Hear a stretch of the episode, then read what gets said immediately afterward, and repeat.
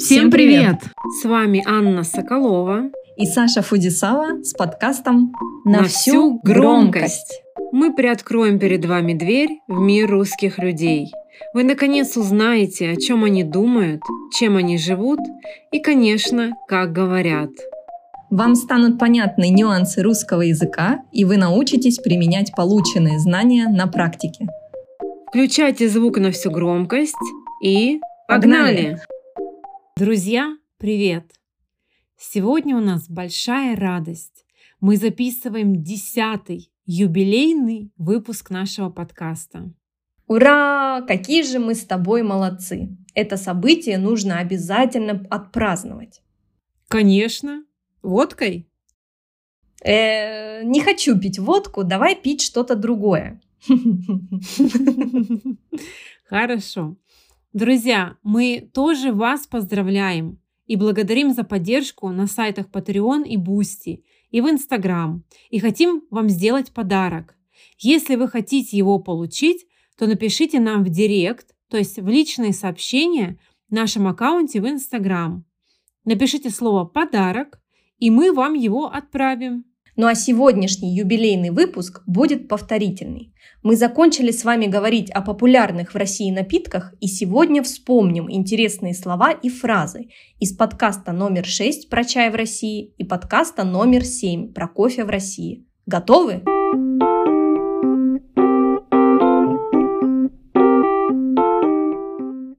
Итак, в подкасте про чай было такое предложение. Перед тем, как пить чай, стол накрывали скатертью. Давайте обратим внимание на фразу «накрывали скатертью». Во-первых, скатерть – это большая ткань, которую кладут на стол, чтобы не испачкать его, не испортить, и чтобы было красиво, когда ты ешь. Накрывать стол скатертью значит сверху на стол положить, поместить скатерть. Накрывать – это несовершенный вид. Что делать? Накрывать. Накрыть – это совершенный вид. Что сделать? Накрыть. И давайте вспомним формы глагола в настоящем времени. Обязательно повторяйте за мной. Так вы сможете быстрее выучить этот глагол. Я накрываю. Ты накрываешь. Он, она накрывает. Мы накрываем. Вы накрываете. Они накрывают. А теперь давайте вспомним формы накрыть и накрывать в прошедшем времени. Обязательно повторяйте за мной. Итак, накрыть. Я накрыл, я накрыла. Ты накрыл, ты накрыла. Он накрыл, она накрыла. Мы накрыли, вы накрыли, они накрыли. А теперь накрывать. Я накрывал, я накрывала. Ты накрывал, ты накрывала. Он накрывал, она накрывала. Мы накрывали, вы накрывали, они накрывали. А теперь несколько примеров. Когда бабушка готовит суп, она накрывает кастрюлю крышкой. Ребенку было холодно, и мама накрыла его одеялом. Перед тем, как пить чай, стол накрывали скатертью. Но если скатерти нет, то можно накрыть стол газетой. Да, можно накрыть стол и газетой. Саша, а вы дома накрываете стол скатертью? Нет, сейчас мы не накрываем стол скатертью.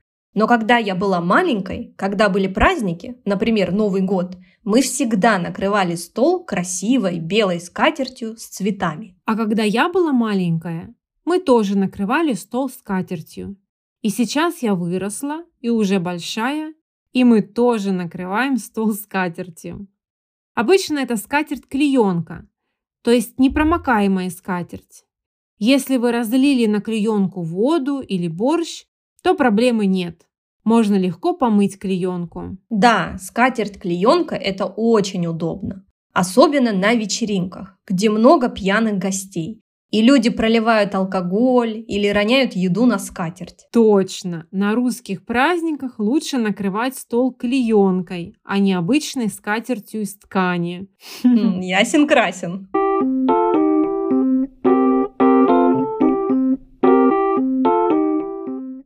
Так, Идем дальше. Следующая интересная конструкция – не только, но и. В подкасте было Люди не только разговаривали, но и играли в игры с чаем.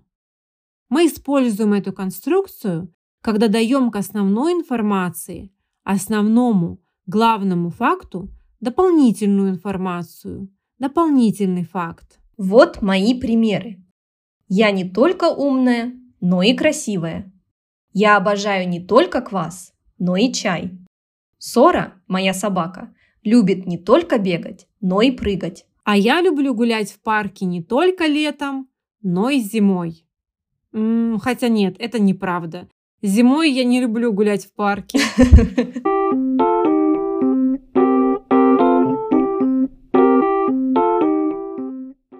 Друзья, а теперь давайте поговорим про болезни. И в эпизоде про чай, и в эпизоде про кофе мы упоминали болезни. Давайте вспомним, когда же я болею и у меня простуда или грипп, кашель или высокая температура, то я пью чай с малиновым вареньем. Или еще один пример.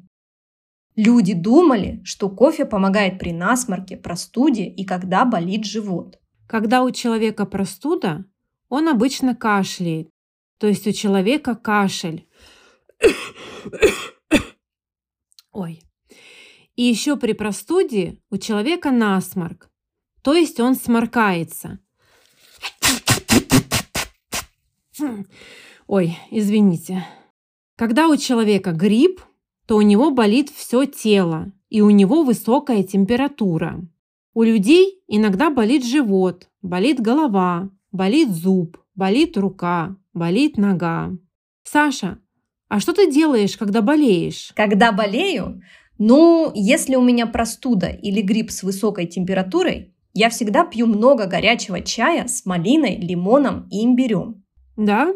А лекарства ты пьешь? Конечно. При высокой температуре помогает лекарство с парацетамолом. А в больницу ты ходишь, когда у тебя простуда, грипп с высокой температурой, кашель, насморк? Нет. Друзья, как и большинство русских, я стараюсь не ходить в больницу если болею. Я сама знаю, какие лекарства мне нужны. Сама себе могу помочь. Это называется самолечение.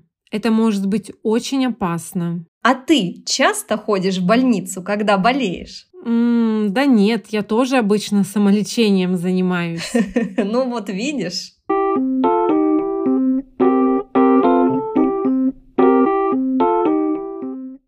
А теперь давайте снова сходим в кофейню «Две жабы», в котором мы были в седьмом эпизоде про кофе в России.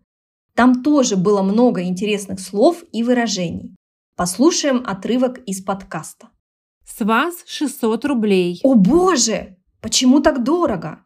Выражение «о боже» выражает различные эмоции, например, удивление, шок, радость, разочарование. И тут важна интонация. «О боже, Саша, где ты была? Я так волновалась!» «О боже, какой вкусный брусничный пирог!» М-м-м.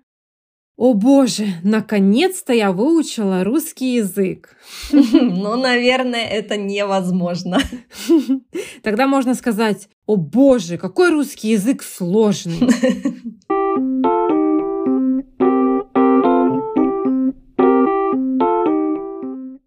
Друзья, идем дальше. Вспомним слова «здесь» и «с собой». Вам здесь или с собой? С собой. Я опаздываю на работу. Друзья, такой вопрос вы услышите в кофейне.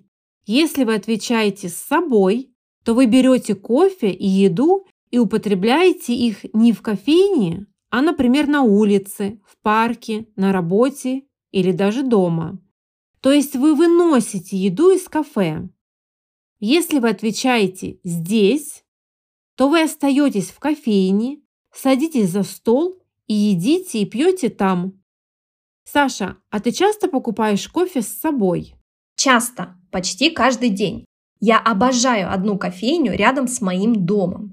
Там я покупаю кофе с собой и иду в любимый парк пить его и читать книги. Я тоже люблю брать кофе с собой и пить где-нибудь на улице, на природе. Но я стараюсь делать это не очень часто. Как-то раз я подсчитала, сколько денег потратила в месяц на кофе, когда покупала его каждый день, и закричала «О боже!», потому что я потратила очень много денег. Я могла бы на эти деньги купить кофемашину. Ого! Я даже не думала, что на эти деньги можно купить целую кофемашину. Ну да, кажется, что тратишь всего-то 200-300 рублей в день. Но в итоге получается много денег. Блин, теперь я, кажется, понимаю, на что я трачу все мои деньги.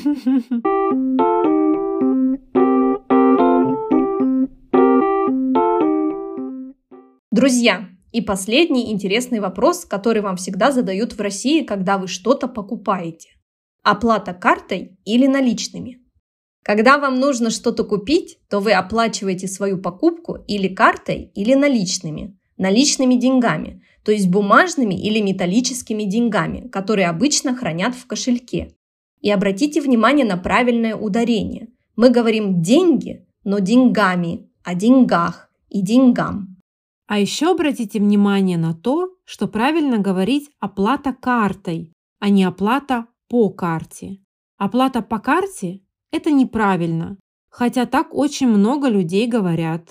Да, я очень часто так слышу но всегда говорю «оплата картой». Саша, ты молодец. А ты обычно в кафе, магазинах оплачиваешь покупки картой или наличными? Обычно я расплачиваюсь пластиковой картой. Их у меня целых три. Но я всегда имею и наличные деньги тоже. Иногда карты плохо работают. Да, а еще иногда карты нельзя оплатить. Например, на рынке бабушки принимают только наличные деньги. А еще бабушкам можно перевести деньги на карту через онлайн-банк в телефоне. Да, так тоже можно делать, если нет наличных денег. Сейчас все меньше людей используют наличные. Наверное, как раз только бабушки и используют наличные.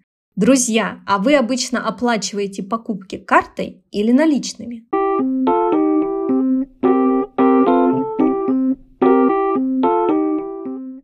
Друзья, надеюсь, вам понравился наш повторительный выпуск и вам было все понятно. А если вы все-таки чего-то не поняли или хотите больше практики, примеров, классных упражнений, то знайте, что на сайтах Patreon и Boosty есть прекрасные рабочие тетради с расшифровкой и словарем на русском и английском языках, а также с упражнениями и играми. И если у вас есть вопросы, то пишите в наших соцсетях. Пока-пока!